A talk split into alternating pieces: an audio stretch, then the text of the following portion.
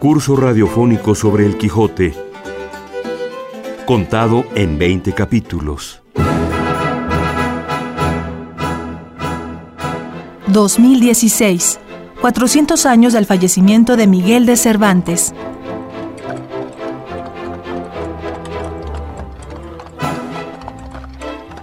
Capítulo 4. ¿Qué trata de la famosa escena de los molinos de viento, aventuras de Don Quijote y su escudero, el duelo con el vizcaíno.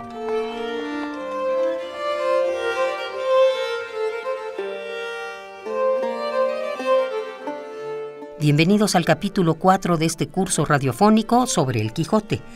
En el programa anterior hablamos de las imágenes colectivas que tenemos sobre este libro.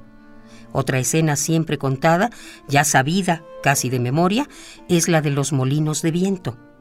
A nuestra profesora, la doctora Margit Frank, le parece representativa para quienes solo leen el comienzo de este libro.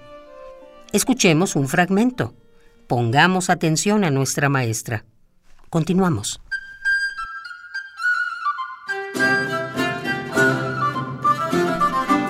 En esto descubrieron 30 o 40 molinos de viento que hay en aquel campo.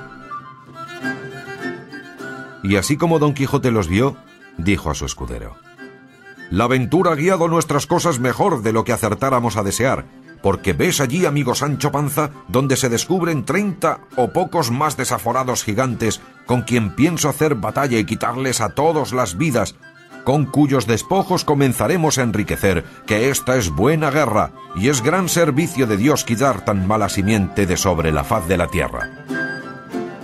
¡Qué gigantes! dijo Sancho Panza. Y en diciendo esto, y encomendándose de todo corazón a su señora Dulcinea, pidiéndole que en tal trance le socorriese, bien cubierto de su rodela, con la lanza en ristre, arremetió a todo el galope de Rocinante y embistió con el primero molino que estaba delante y dándole una lanzada en el aspa, la volvió el viento con tanta furia que hizo la lanza pedazos, llevándose tras sí al caballo y al caballero, que fue rodando muy maltrecho por el campo. Acudió Sancho Panza a socorrerle a todo el correr de su asno, y cuando llegó halló que no se podía menear. Tal fue el golpe que dio con él Rocinante.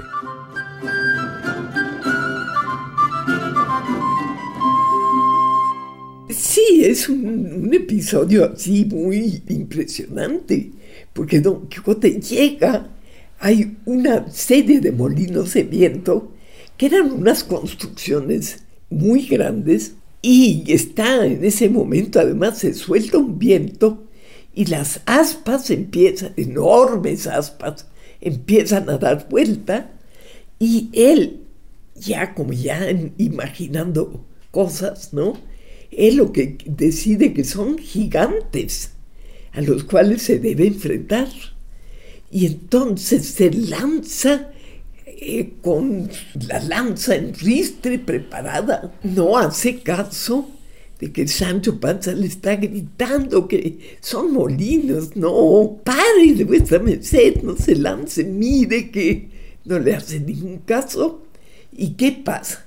Llega, clava la lanza en una aspa y el viento mueve el aspa y Don Quijote cae con Rocinante al, al, suelo otra vez, muy mal parado, muy lastimado. Esa es la primera escena así típica.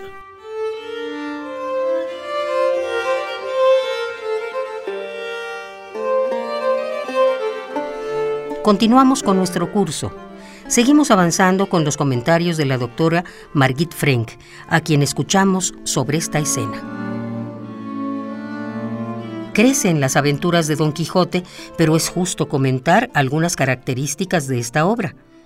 Aunque en su momento las abordaremos con más cuidado y tiempo, con los apuntes de una experta, es pertinente destacar el carácter metaficcional del Quijote. Tener presente la voz narrativa, el yo, la primera persona, etc. Los personajes femeninos, las historias o escenas breves e independientes a manera de cuento. Pero algo que sí no podemos pasar aquí, hablando de lo metaficcional, es cuando el narrador relata que se encontró un manuscrito en árabe que pidió que se lo tradujeran y resultó ser Historia de Don Quijote de la Mancha, escrita por Side Hamete Benengeli, historiador arábigo. Pero dejemos que nos lo cuente y explique mejor nuestra maestra, la doctora Margit Frank.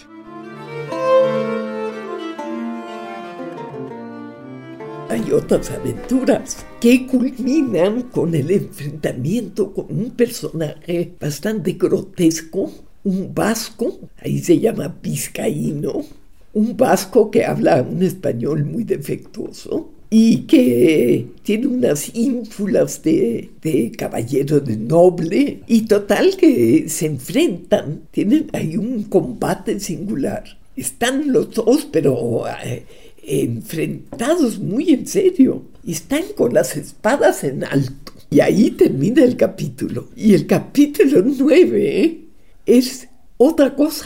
En el capítulo 9 de pronto habla el narrador con un yo y cuenta que estando en Toledo, en un mercado que se llamaba el Alcaná de Toledo, en fin, se encuentra un manuscrito y que está en árabe. Y entonces le pide, hay por ahí un, un morisco, o sea, un árabe que sabe árabe y sabe español, y le pide ese yo que le, que le traduzca lo que dice. Y entonces se encuentra con que es una historia de Don Quijote de la Mancha. Y entonces compra, compra el libro y se lleva al morisco a su casa y lo hace transcribir y traducir el texto. Entonces se supone que todo lo que está antes y está después es realmente lo que está en ese libro.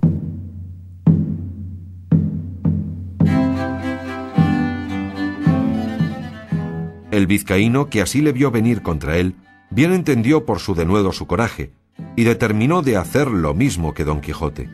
Y así, le aguardó bien cubierto de su almohada, sin poder rodear la mula ni a una ni a otra parte, que ya de puro cansada y no hecha semejantes niñerías, no podía dar ni un paso. Venía, pues, como se ha dicho, don Quijote contra el cauto vizcaíno con la espada en alto, con determinación de abrirle por medio, y el vizcaíno le aguardaba a sí mismo levantada la espada y aforrado con su almohada, y todos los circunstantes estaban temerosos y colgados de lo que había de suceder de aquellos tamaños golpes con que se amenazaban. Y la señora del coche y las demás criadas suyas estaban haciendo mil votos y ofrecimientos a todas las imágenes y casas de devoción de España, porque Dios librase a su escudero y a ellas de aquel tan grande peligro en que se hallaban.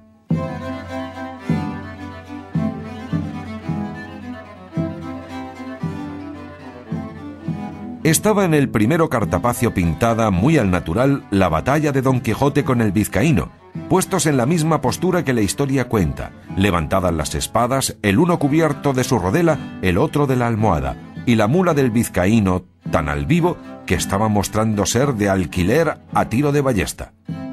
Tenía a los pies escrito el vizcaíno un título que decía Don Sancho de Azpetia, que sin duda debía de ser su nombre, y a los pies de Rocinante estaba otro que decía Don Quijote. Estaba Rocinante maravillosamente pintado, tan largo y tendido, tan atenuado y flaco, con tanto espinazo, tan ético confirmado, que mostraba bien al descubierto con cuánta advertencia y propiedad se le había puesto el nombre de Rocinante. Junto a él estaba Sancho Panza, que tenía del cabestro a su asno, a los pies del cual estaba otro rétulo que decía Sancho Zancas, y debía de ser que tenía, a lo que mostraba la pintura, la barriga grande, el talle corto y las zancas largas.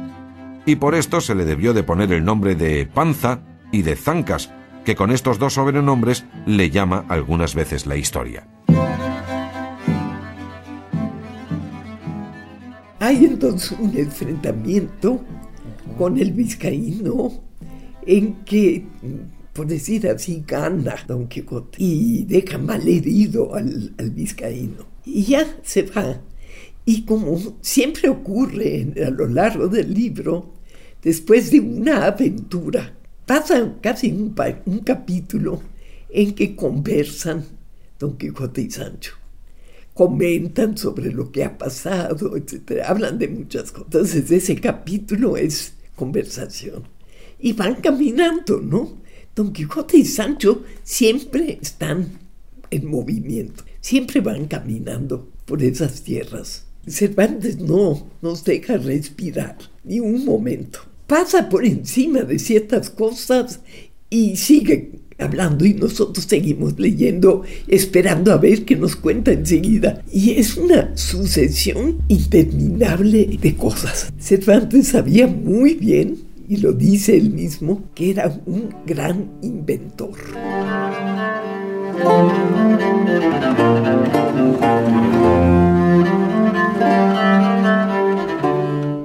Interesante, sin duda, lo que comenta nuestra guía y profesora, la doctora Margit Frank. A manera de resumen, podríamos decir que El Quijote, como bien dice ella, es un libro en constante movimiento. Diálogos, escenas, personajes, el autor no nos da respiro. Toda la escritura no nos deja respirar. Y aunque siempre van caminando entre aventura y aventura, hay capítulos para la reflexión para que platiquen Sancho y Don Quijote sobre las escenas o temas abordados. Pero es tiempo de parar aquí. Concluyó el tiempo de la clase de este. Estén preparados para la sorpresa de mañana. Aquí los esperamos.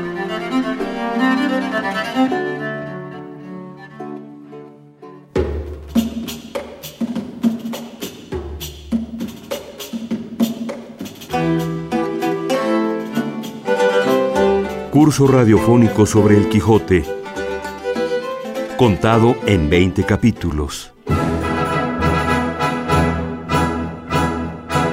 2016. 400 años del fallecimiento de Miguel de Cervantes.